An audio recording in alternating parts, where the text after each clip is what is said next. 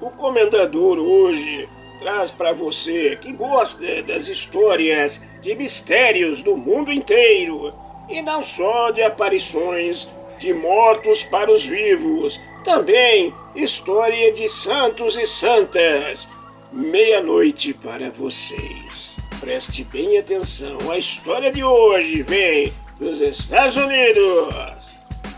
Cateri Tecaquita.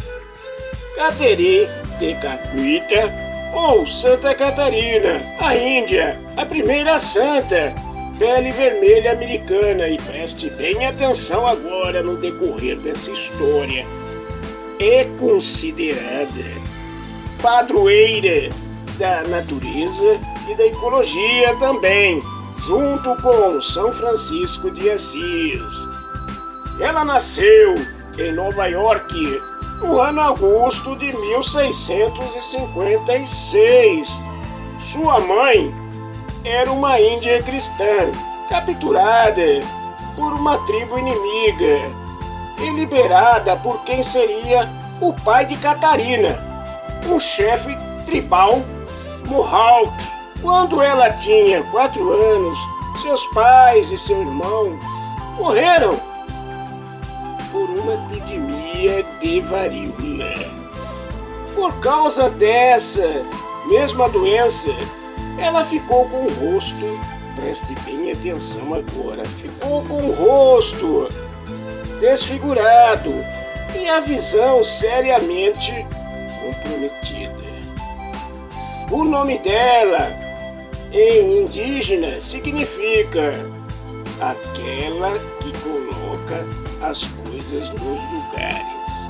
Catarina era conhecida por regularmente contar passagens de Jesus às crianças indígenas.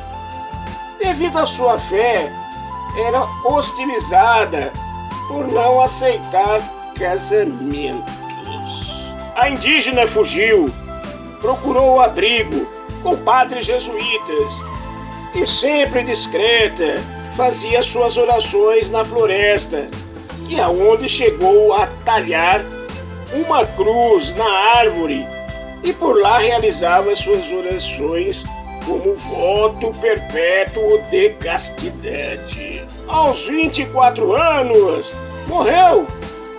No dia Augusto 17 de abril do ano de 1680.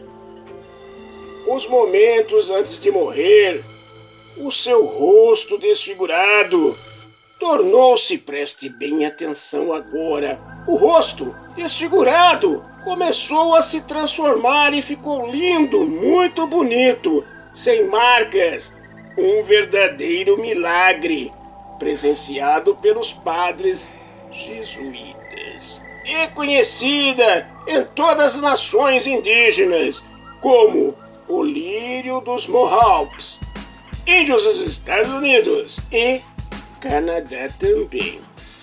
Guardam puro amor e devoção pela santa. Dizem que Catarina é o lírio de todos os índios da terra.